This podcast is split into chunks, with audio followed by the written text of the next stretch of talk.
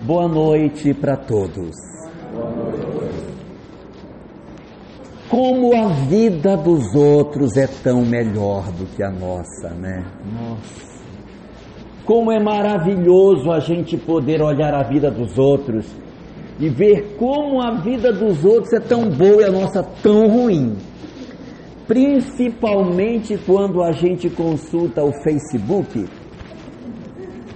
e a gente vê que todo mundo viaja, todo mundo passeia. Tem uns, inclusive, que vão lá para frente da van para bater foto naquela estátua da liberdade, para mostrar que está em Nova York. Então, assim, a gente vai vendo a vida dos outros, achando tão bom, é tudo tão gostoso, é tudo tão maravilhoso, e parece que a nossa é tão pesada, é tão difícil, é tão complicada. Parece que os filhos dos outros são tão mais fáceis de serem educados. Parece que eles não dão problema. Parece que fazem as tarefas sozinhas, sozinhos. Marido dos outros, então, meu Deus, é a coisa mais maravilhosa do mundo. Então, o que, que acontece conosco? Nós muitas vezes temos a sensação de que só nós é que sofremos e que as outras pessoas não passam por situações semelhantes, às vezes até piores do que as nossas. O Espiritismo nos diz que, sem exceção na Terra, sem exceção, todos nós passamos por situações de sofrimento. Uns mais, outros menos. Mas, no dizer da doutrina espírita, todas as criaturas que encarnam na Terra, elas experimentam em algum momento da vida, alguns praticamente durante uma boa parte da vida, outros menos, mas o sofrimento é uma característica muito comum dentro do comportamento típico do nosso planeta. E por conta disso, existe, na verdade, hum, duas saídas que nós geralmente buscamos quando a gente se dá conta do nosso sofrimento. São duas saídas típicas, não quer dizer que a gente só tem essas duas, mas tipicamente o que mais acontece é nós optarmos por uma das duas soluções. Uma delas é quando vem o sofrimento a nós, nós dizemos: Ah, isso é a vontade de Deus. Foi Deus que quis desse jeito. Essa é a vontade de Deus e a gente acaba se acostumando, a gente acaba passando por uma situação na qual nós perdemos a capacidade de lutar numa dificuldade que às vezes a gente apresenta de resistirmos ao processo do sofrimento. É a vontade de Deus, foi isso que Ele quis. E por conta dessa situação, algumas pessoas experimentam uma passividade diante do sofrimento. Ficam muito passivos. Ah, como tá ruim. Ah, como, nossa. E tá aí é muito, ó, tá ruim. E a gente não se mexe, não não procura uma solução. Diz assim, oh meu Deus, queria tanto emprego, meu Deus, queria tanto emprego, mas já foi no Cine? Já. Não. Mas eu queria que Deus arrumasse emprego. A gente tem, tem que dar uma mexidinha também, né? Mas acontece conosco um processo de passividade, de aceitação do sofrimento de uma forma em que nós poderíamos até melhorar a nossa situação, mas nós mesmos não nos movemos para que essa situação se resolva. Então, essa é uma situação. Essa passividade às vezes nos leva a um processo de apatia. A gente fica, às vezes, até imóvel. Ah, eu sofro tanto.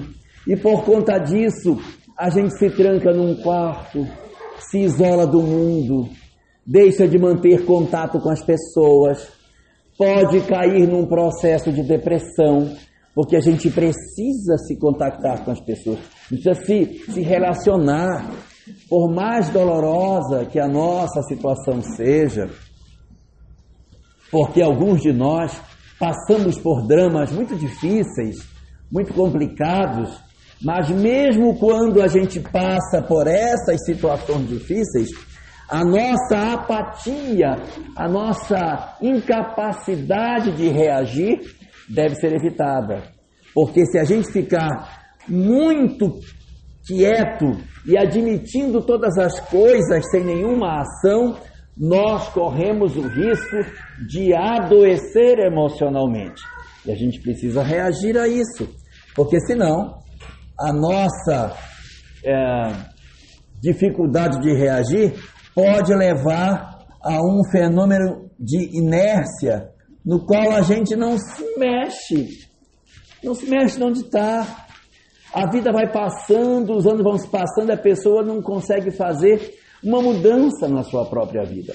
Porque às vezes o sofrimento nos vem exatamente para que a gente se mova, para que a gente se mexa.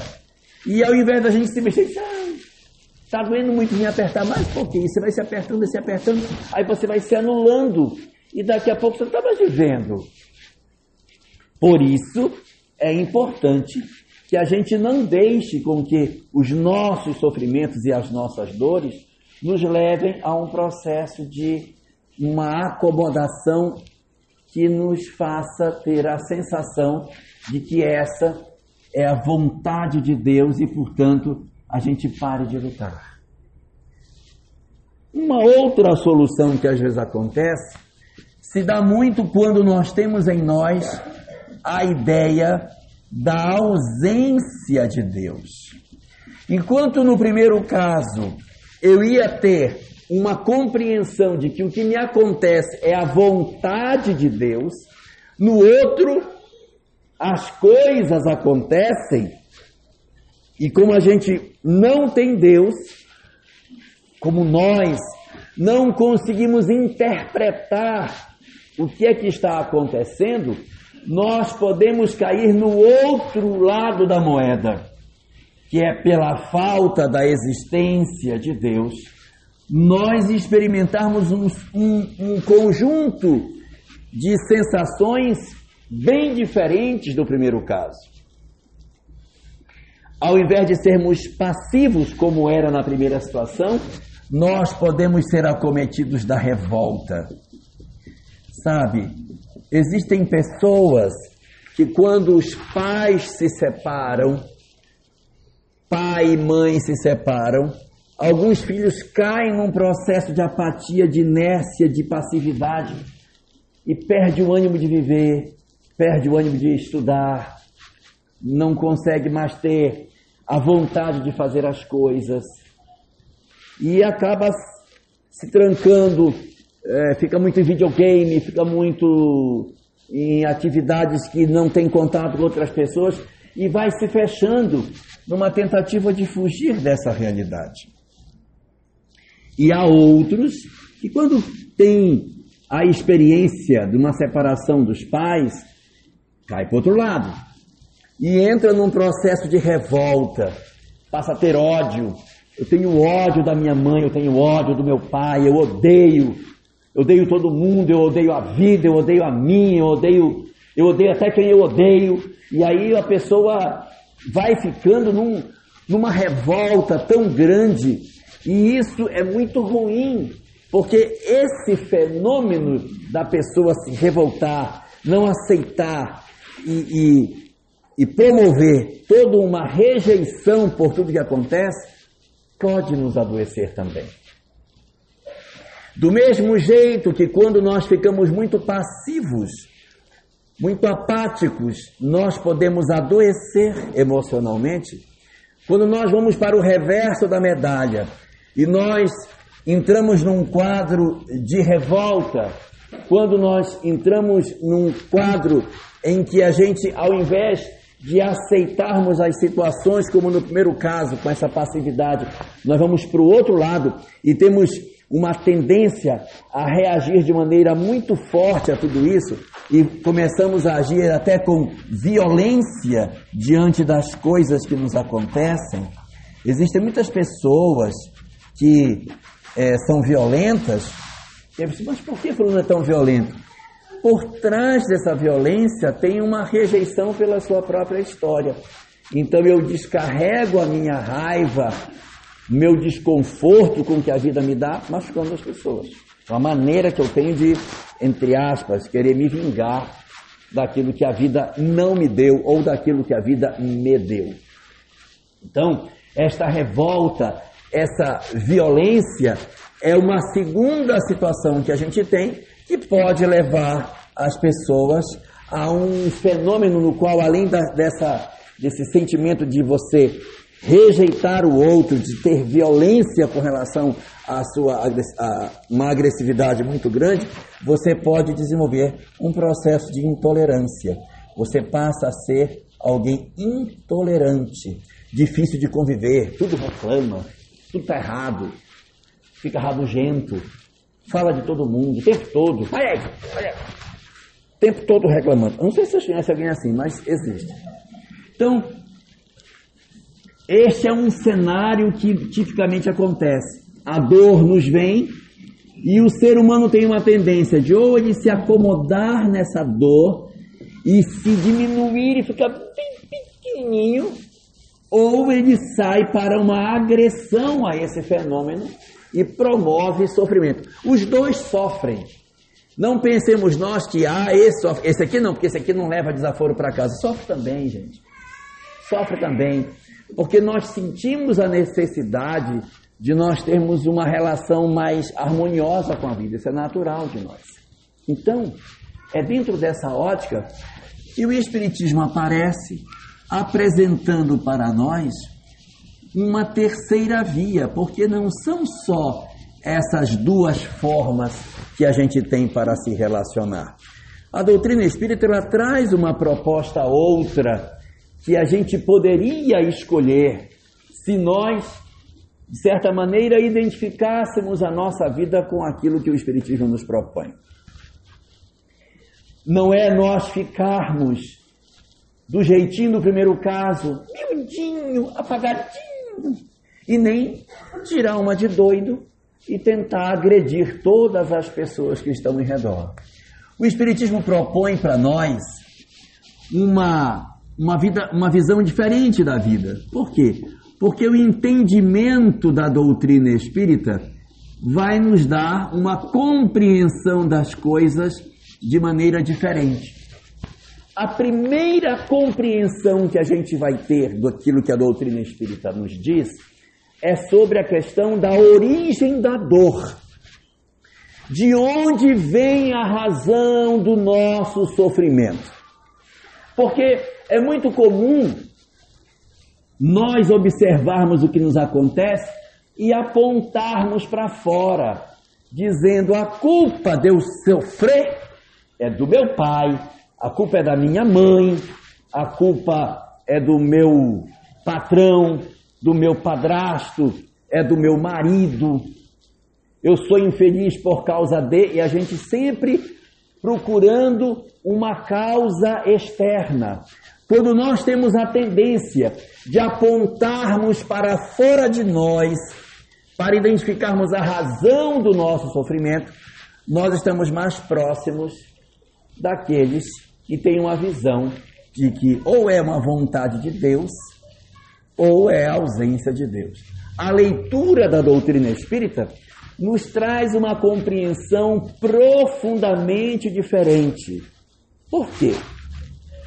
Porque o Espiritismo diz que o autor da nossa própria história somos nós mesmos. O responsável pela história que eu tenho Sou eu próprio. Eu, como espírito que sou, não como pessoa que teve um dia que nasceu e está envelhecendo e está indo para o túmulo, não é? Não. Mas o espírito, esse indivíduo imortal, é que é o responsável pela nossa história de vida. Foi o que eu construí ao longo da minha vida, tanto no passado como no presente, que constitui a história de sofrimento e de alegrias que eu tenho no presente. Por quê? Porque o Espiritismo nos diz que a dor ela possui duas causas básicas. Ela diz que existem muitas dores que nós temos que a origem está no passado. Em outras encarnações. E existem dores que estão no presente. Então, segundo o que o Espiritismo nos fala, a razão do nosso sofrimento está relacionada fundamentalmente com a minha própria história de vida e com aquilo que eu fiz e com aquilo que eu faço com a vida que Deus me dá. O que seriam as causas do passado? As causas do passado são as causas do passado. E as causas do presente são as causas do presente. Existe muita gente que, quando conhece doutrina espírita, quer botar tudo para o passado. Olha, eu tenho uma sogra, mas a minha sogra é muito difícil. Minha sogra me odeia. A gente vive, é um ódio de outras encarnações. Eu já quebrei dois dentes dela, eu já arranquei uma orelha dela. E assim, ela é um espírito difícil. Uai, mas será que não tem nada no presente que justifique isso? O que o Espiritismo nos diz é que nós só podemos nos remeter ao passado como causa do sofrimento quando nós não temos no presente razões que justifiquem aquilo que está acontecendo, senão a gente virou fanático. Quando eu tenho causas no presente que justificam o que aconteceu, as causas estão no presente. Mas quando eu não tenho causas no presente que justifiquem o que aconteceu, aí você remete ao passado. Existem muitos sofrimentos que acontecem conosco que não decorrem de coisas de outras existências, decorrem da situação atual que a gente está vivendo. Eu lembro de uma história que eu vivi aqui nesta mesma casa. Deve fazer uns 30 anos. Uns 30 anos atrás, mais ou menos. O rapaz chegou aqui e disse: Ah, eu vim aqui na casa espírita para ver se eu consigo uma ajuda espiritual, porque eu, eu tenho um karma horrível, sabe? Os espíritos me perseguem por conta do meu passado e eu sofro muito. Minha vida já foi tão boa, mas a perseguição espiritual é tão grande que eu não consigo manter as coisas. Daí eu perguntei, mas o que foi que houve? Se eu... Toda uma situação tão difícil, olha. Tive loja, tive casa, tive carro, perdi tudo, perdi tudo. Eu perdi casa, eu perdi a minha loja, eu perdi carro. Toda uma situação horrível. A gente estava lá atrás, lá no fundo. E aí eu perguntei assim para ele, mas fiquei assim impressionado, né? Como que era, perde casa, perde carro, perde loja. Eu perguntei, mas o que foi que houve? Imaginei, deve ter dado um, um incêndio, sei lá, um furacão passou em cima da loja dele, abriu um buraco e a loja entrou. Aí eu perguntei assim, mas você perdeu tudo? Mas perdeu como? Como foi que isso aconteceu? no jogo, você acredita? Então, ele jogou, gente. Ele jogou. Ele perdeu. Então a gente, a gente vai dizer assim, não, a causa está no passado. Negatof. A causa pode estar no presente. Por quê? Se nós. Você não conhece a expressão negatof? Da minha terra. As causas podem estar no presente, sim. Nós precisamos, evidentemente, ter a compreensão daquilo que o Espiritismo nos fala, de que o passado ecoa no hoje. Aquilo que nós fizemos no, no passado está presente em nós. Então é muito difícil dizer assim, ah, isso é do passado. Se fosse passado mesmo, não estava no presente. Se fosse passado, passado, é um passado que não passou, né? Que é um passado que continua presente. Era no passado, mas continua sendo hoje.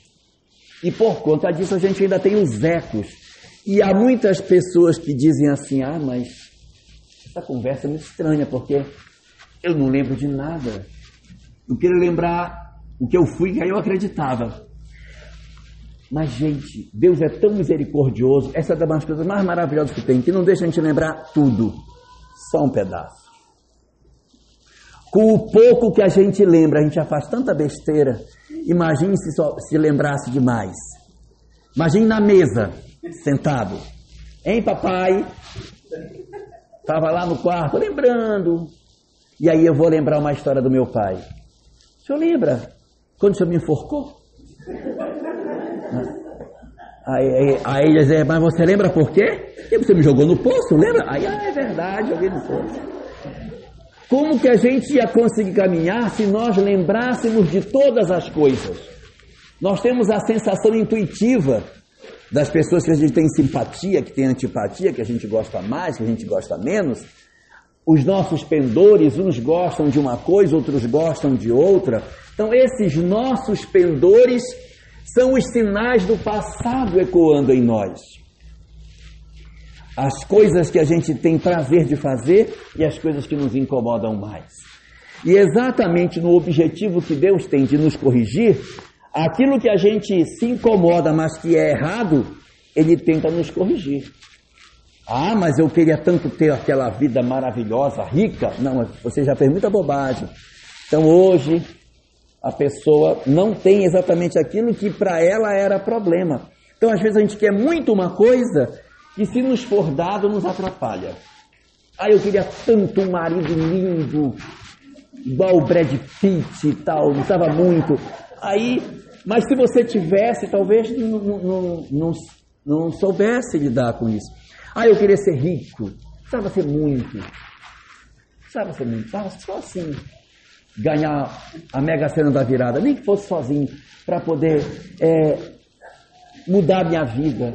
Eu ia fazer tanta caridade se eu ganhasse na loteria. O meu cirurgião plástico ia beneficiar tanto ele. Aquele rapaz, coitadinho da concessionária, que luta para vender um carrinho por mês, eu comprar quatro logo com ele. Eu ia ser muito bondoso. Então, a gente às vezes não pode ter as coisas porque em nós existem histórias do passado que não podem ser resolvidas. Nós às vezes trazemos dramas do ontem. Às vezes nós temos filhos que são até depressivos, a gente diz, mas meu Deus, minha filha, seu pai ama você, sua mãe ama você, seus irmãos amam você, seus amigos amam você, todo mundo ama você. Mas eu não, eu me sinto só. Eu não, mas que, que falta?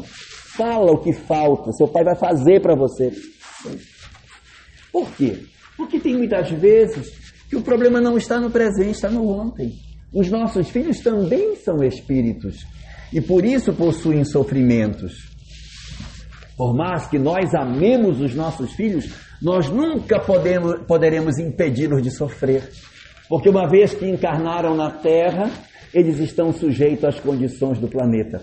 O que nós podemos fazer é darmos ferramentas para que esses indivíduos consigam atravessar as suas provas de maneira melhor. Fazer com que os filhos não sofram? Não dá, gente. O que dá é para que eles consigam aproveitar as lições que a vida lhes vai trazer, para que eles consigam crescer com as experiências que a vida dá. Porque, sabe, existe uma ilusão nas pessoas que não conhecem de Espiritismo, achando que sofrer é bom porque evolui. Eu quero sofrer muito, eu quero penar, eu quero vir todo quebradinho. Quero ver assim, com, igual Gilberto, bem quebradinho. Ou que nem o Pedro.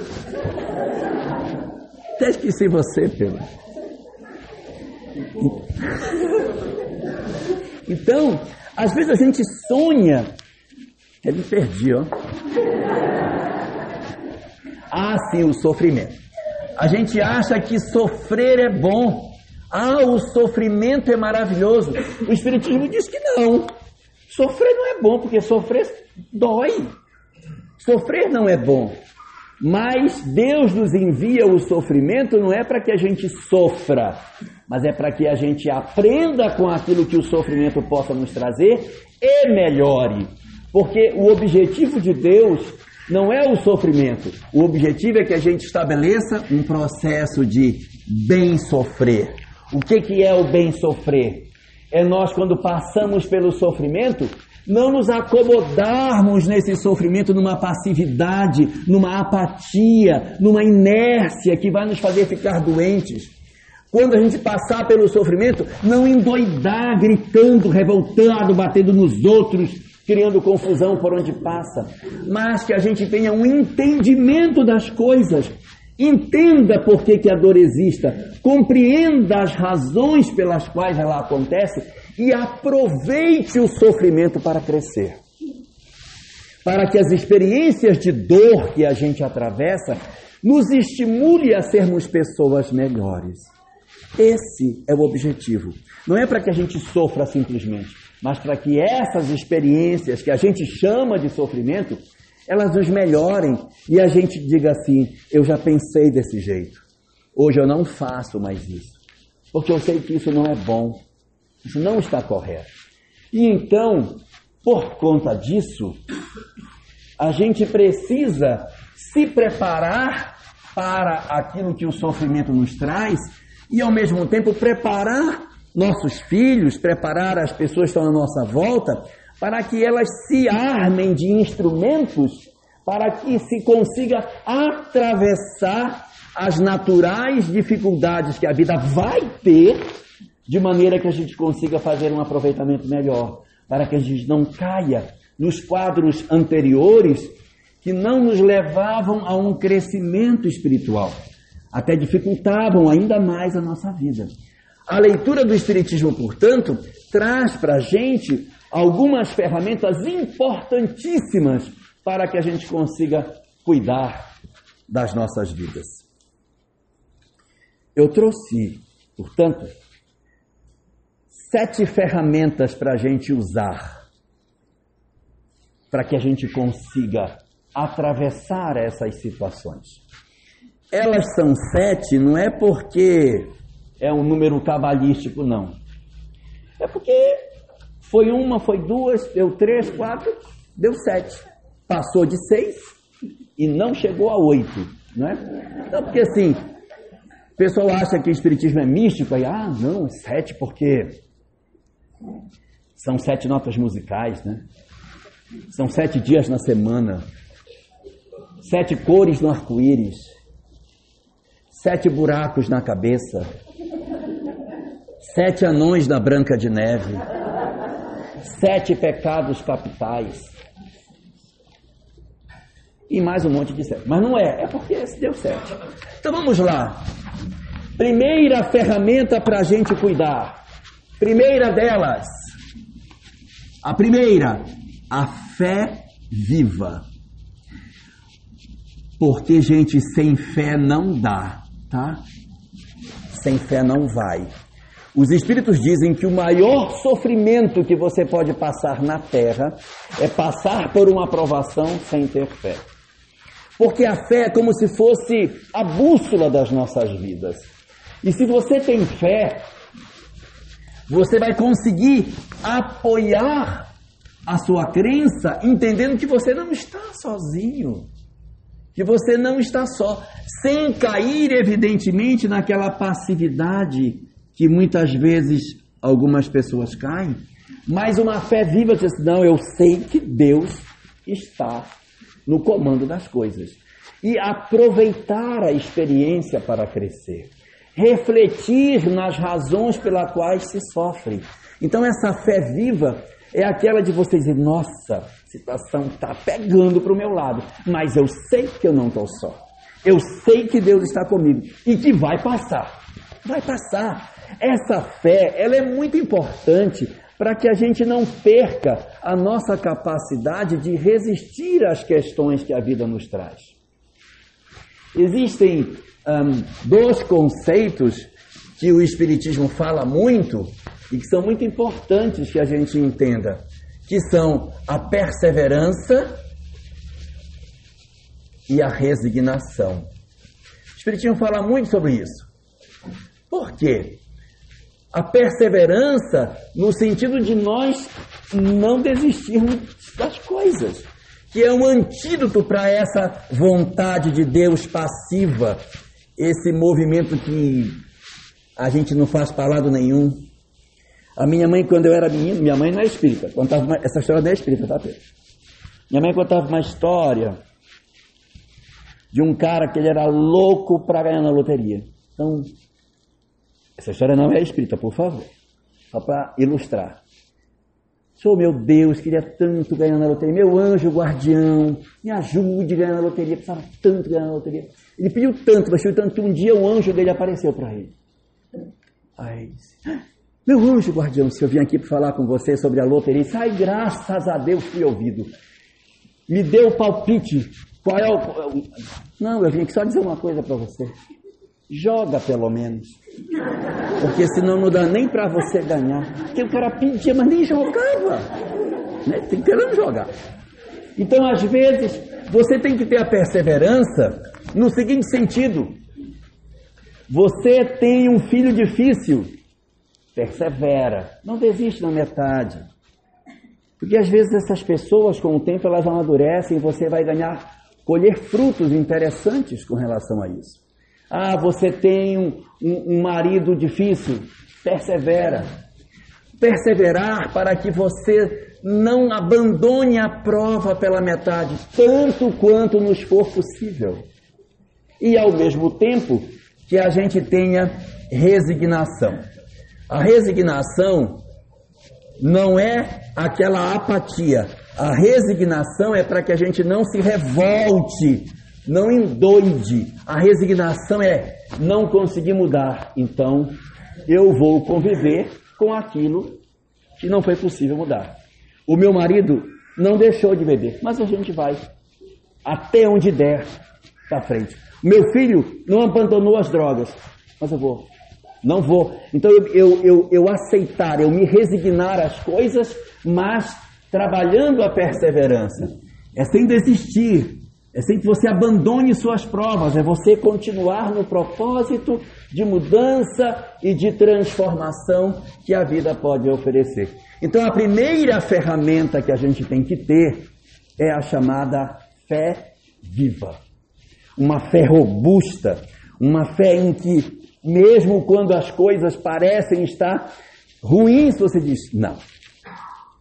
Deus me ama muito e se isso está acontecendo e eu no presente não tenho nenhuma razão para que isso aconteça, está no passado. E a gente vai perseverar para que a gente atravesse essa hora ruim e consiga se melhorar. Então, é muito importante que a gente mantenha acesa a chama da fé para que a gente consiga fazer um aproveitamento efetivo das dores que a vida nos traz. Ferramenta número 2 além da fé, o cultivo da oração. A gente às vezes não dá muita trela para a oração. Não, a gente quando dá hora, quando não dá, não hora. A oração tem um poder tão grande, porque ela nos conecta com o espiritual. Quando a gente fica muito desesperado, a gente tem dificuldade para orar. Eu sei disso. É ruim orar quando a gente está muito perturbado. Porque você começa a ouvir, ai meu Deus do céu, meu Deus do céu, e aí a gente não consegue nem ter serenidade. É verdade. É verdade. Quando a gente está bem, hoje eu vou fazer uma prece, Senhor, abençoa meu lar. É porque está bem, tá? Se, se, o bicho estiver pegando mesmo, meu Deus, meu Deus, meu Deus, meu Deus, meu Deus, menino, menino. É comum. Então, o cultivo da oração ele é importante para que você, quando a prova venha, você esteja mais fortalecido. Eu não sei se vocês já tiveram a chance. Está aqui o Pedro que vai confirmar o que eu vou dizer. Quando você lê uma obra espírita boa, um romance ou uma obra espírita assim, você lê um livro como Renúncia, você lê um livro como Ave Cristo, você lê um Paulo Estevão, ou mesmo uma obra de André Luiz que você está lendo, na medida que você vai lendo esse livro, você vai como se conectando, você se sente melhor. Você chega em casa, aí a mulher diz: O gás acabou. Diz, Nossa, que lindo! Nossa, vamos comprar o gás, bota tudo no carro, que maravilha! A gente muda o estado de espírito, por quê? Porque. Estou mentindo, Pedro? A gente, a gente muda o estado de espírito, por quê? Porque a gente, o livro serve como um processo de conexão. Eu não estou me referindo à obra espírita como sendo a única, mas qualquer obra que nos remete a um processo de conexão com Deus, ela faz esse papel de ligação. E a oração é um instrumento poderosíssimo para que a gente consiga fazer esse papel. Quando a oração ficar difícil, você diz, assim, gente, eu não consigo nem orar, estou tão perturbado, a minha casa tanta perturbação, eu não consigo nem orar. Eu até tento, até, até o Pai Nosso eu esqueço, eu não consigo. Isso acontece. Dica: procure uma música boa e bote para você ouvir, que a música também conecta a gente. Estou falando música boa, né? Assim, olha, Marília Mendonça colocou uma música. Não, não é essa não. Ela pode ser até boa a música dela, mas não é essa. Tem até uma boa, Estrelinha. Não sei se vocês já viram, essa música é boa. É, fala da desencarnação do parente do lado de lá. Mas é, é, uma música que você. Não precisa ser uma música necessariamente espírita, mas uma música que te remeta a um processo de conexão espiritual. Tá ruim para orar? Bota uma música. Arranje uma música que você se sinta bem para você ouvir e sem que você precise fazer muito esforço, a música acalma você e ajuda a fazer essa conexão. Então, quando estiver bem difícil, você também está tão difícil, mas quando estiver difícil para orar, bota uma música, ajuda, tá? É uma ferramenta boa. Tem muita música espírita boa, mas tem muitas músicas que não são espíritas que também são muito boas e a gente se vale do que a gente tiver para nos fortalecer e fazer esse processo de ligação com o espiritual. Terceira ferramenta. Terceira, não se maldizer. Tem pessoas que passam o dia inteiro se maldizendo. Porque eu, ai de mim, eu tinha uma tia, é verdade, e ela morava só ela e a filha. E essa minha tia já era bem idosa, e a minha, minha, minha prima era bem mais jovem, ela já teve a, essa filha já bem idosa. Aí a filha dizia assim: Mãe, o que é, minha filha? O que foi? Mãe, é o seguinte, o fulano me chamou, a gente vai sair hoje. E aí eu estou falando para a senhora que eu vou sair, a gente vai no shopping, vai passear, e eu queria lhe dizer isso e pedir para poder ir e tal. Ah, minha filha, vá, vá se divertir, você merece. Eu não, né? Eu sou uma velha que tenho que me acostumar ficar aqui jogada mesmo, parece um pedaço de pau. E porque ninguém vai mesmo, vamos jogar no asilo que eu sei, então vá, vá se divertir. Eu tenho que aceitar a minha condição, que eu sou uma desgraçada mesmo. Então, aí, mas, dizer para o namorado, não, eu, eu, eu não vou. Esquece. Assim, até uma chantagemzinha né, que ela fazia. Mas a gente às vezes fica se maldizendo, ai de mim, coitadinho, ai meu Deus. Eu tinha uma colega, já aposentou. E quando a sogra dela ia na casa dela, ela ia todo tempo assim, parece que ia chorar. Já entrava assim com os olhinhos tristes. E a filha dela era toda para frente. Vovó, que maravilha! Venha, vovó, vamos para casa. Ah, Aí pegava a, a, avó pela mão, ela ia, chegava na cozinha, olhe, vovó, mamãe fez um bolo. A senhora quer um pedaço de bolo, vovó? Aí ela dizia, se você quiser me dar, minha filha. É para acabar, né? Mas a gente se maldizer não é bom. Não é bom. A gente tem que estar um pouquinho mais sintonizado com as coisas. Ferramenta número 4: disciplina nas palavras. Disciplina nas palavras é a gente cuidar daquilo que a gente fala, tá? Por quê? Porque tem muitas vezes que a gente fere as pessoas, ofende, é sarcástico. Em casa, ninguém gosta de viver com ninguém que fica o tempo todo alfinetando os outros. Bem, eu vou lavar essa louça, que não tem ninguém para me ajudar mesmo, né? Então, só sou eu que tenho para fazer, porque eu moro sozinho. Essa disciplina nas palavras, ela tem que ser cuidada porque a gente tem que ter a atenção com relação ao que a gente está fazendo com os outros que a gente convive. Porque se eu vivo um processo de ficar me reclamando da vida ou reclamando dos outros, eu automaticamente não aproveito o sofrimento. Eu posso cair ou numa tristeza, numa inércia, numa passividade, ou numa loucura de revolta, de ódio, porque as pessoas não me ajudam, e aí eu adoeço. Então eu preciso ter disciplina no meu falar. Ferramenta número 5. Compreensão. A capacidade de compreender o outro, de ter compaixão com o erro das pessoas. O que é compreender? Compreender é julgar o outro com as razões que o outro tem. Você casou com uma pessoa, essa pessoa não teve a mesma educação que a sua, então ele, tem, ele vem de uma outra história. E você tem que entender que as pessoas têm histórias diferentes. E por isso a gente tem que aprender a compreender as pessoas. Não é fácil. Não, não é fácil. Se fosse fácil, estava todo mundo lindo, maravilhoso. É difícil. Com certeza é difícil porque a gente tem que se munir de muita paciência, de muita resignação, mas tem que perseverar para que a gente consiga efetivamente fazer um aproveitamento da nossa questão espiritual. Se você não fizer isso, então compreender é, é você ter o dom de entender o que está passando dentro do outro. Não, eu entendi. Eu entendi por que, que você fez isso. Você não deveria ter feito, mas eu entendi por que foi. Mas às vezes a gente nem pergunta, não quer nem saber, você já entra agredindo, já entra ofendendo, não procura entender por que, que aconteceu. Às vezes a pessoa fez até por uma boa intenção. Já julgando, já criticando, né? nem julga, já vai condenando logo de cara. Então você precisa sentar para dizer o que foi que houve. E existe uma regra que é muito importante. O mapa não é o território.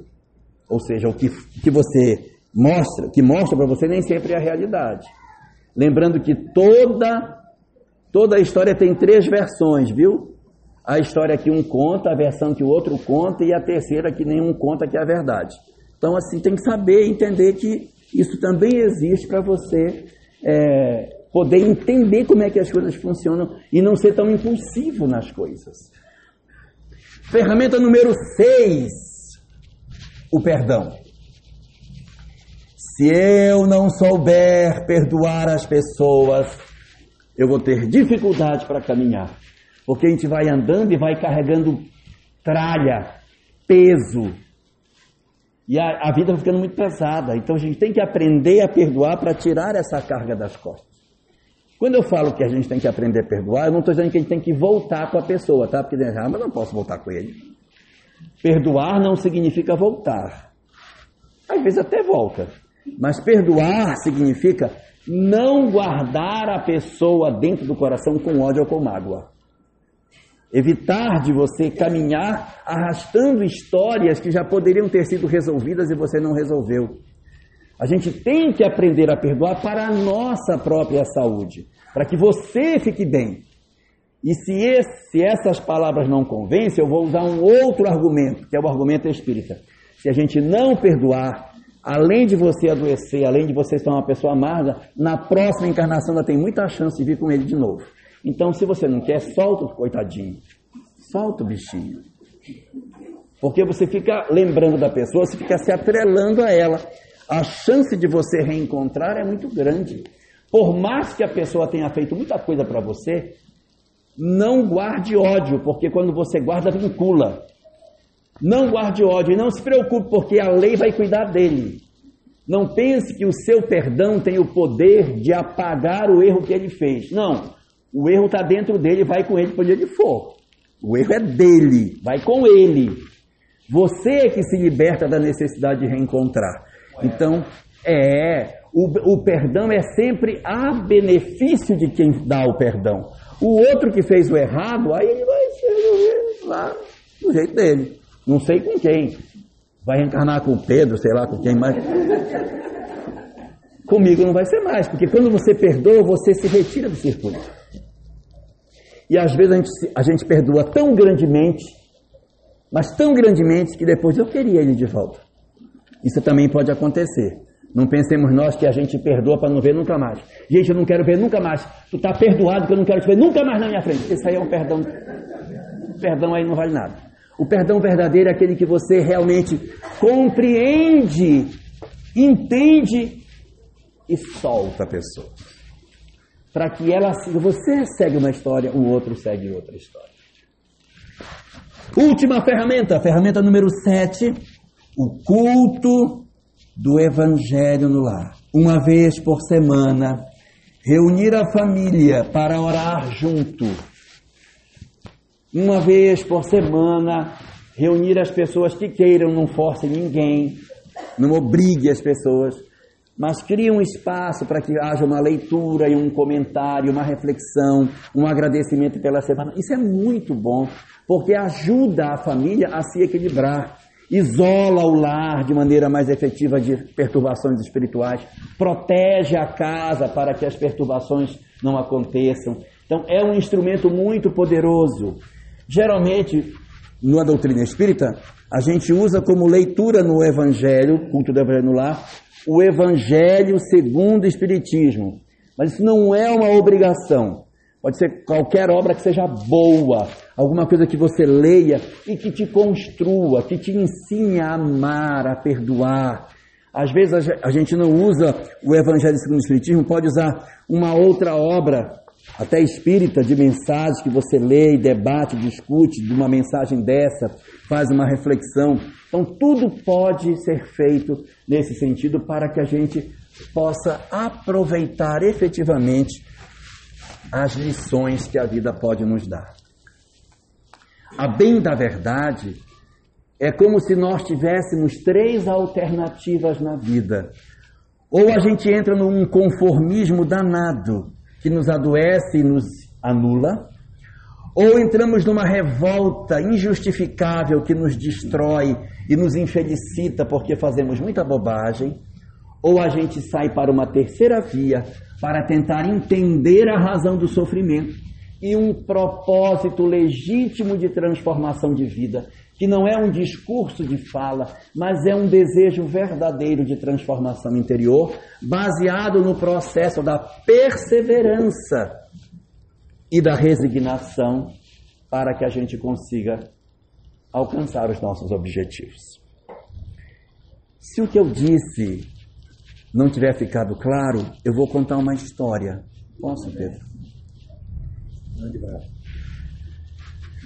Essa história não é espírita.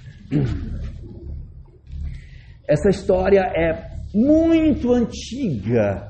É do tempo que os animais ainda falavam. E conta a história que numa dada manhã, três rãs saíram para passear. E uma dessas rãs dizia: eu não suporto o sofrimento que a vida me dá. Eu queria ser um animal diferente. Eu odeio a situação que Deus me pôs. Olha a situação. A gente comendo mosquito o dia inteiro. Eu não suporto isso. Eu sou uma criatura revoltada. Por isso que eu sou agressivo. Eu não admito as coisas que me acontecem. A segunda rã disse: Ah, eu penso diferente. Como é que você pensa? Penso assim, Deus me deu, tá bom. Não me deu, tá bom. Se tem mosquito, eu como. Se não tem, eu também não como. E fica por isso mesmo.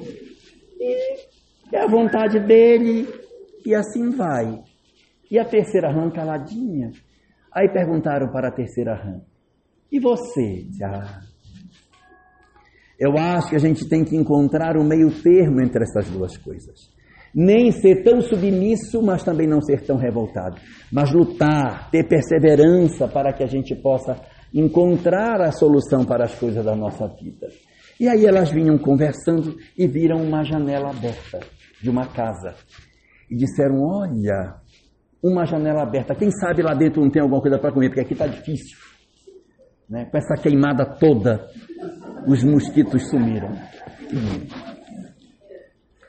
Aí elas pularam da janela para dentro da casa. Quando elas pularam, qual não foi a surpresa? As três caíram dentro de copos de leite. A primeira caiu no copo de leite e disse: Foi Deus que quis assim.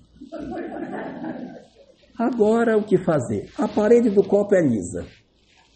Eu não tenho como sair. Então, esperar a morte. E aí ela ficou agarradinha na parede do vidro, só respirando, esperando o fim, porque não ia ter jeito. Como é que sai dando um copo liso? Não tinha como sair. A segunda, quando caiu, ficou morta de ódio. Disse: Olha o que aconteceu comigo, miserável, Deus, miserável, miserável, miserável. E ela entrou num desespero, num pânico, numa agressividade, numa loucura. E a terceira dizia: Calma, gente, vamos tentar sair, vamos lutar. Não adianta! Aí a, a primeira dizia: Eu já até desisti. Eu até desisti. E a segunda dizia: Que ódio, que ódio, que ódio, que ódio. E a terceira lutando, lutando lutando, lutando, lutando. Gente, veio a noite e ninguém viu as rãs dentro do copo. Quando foi na manhã seguinte, a primeira das rãs, que não tinha lutado, morreu afogada. Não sobreviveu. A segunda morreu de cansado. E a terceira lutou, lutou, lutou, lutou, lutou. Quando ela já não tinha mais força, meu Deus, me ajuda, me dá força, me dá força. E aí ela foi, foi. Até que quando ela disse, eu não aguento mais, eu vou descansar. Quando ela resolveu descansar, tinha formado uma manteiga em cima do leite, de tanto que ela bateu, ela se apoiou na manteiga e pulou para fora. Assim é a nossa vida. Que a gente aprenda a ter perseverança para fazer desse leite que às vezes a gente cai, uma manteiga maravilhosa para dar a nós uma nova oportunidade de novas experiências que a vida tem para nos trazer. Muito obrigado.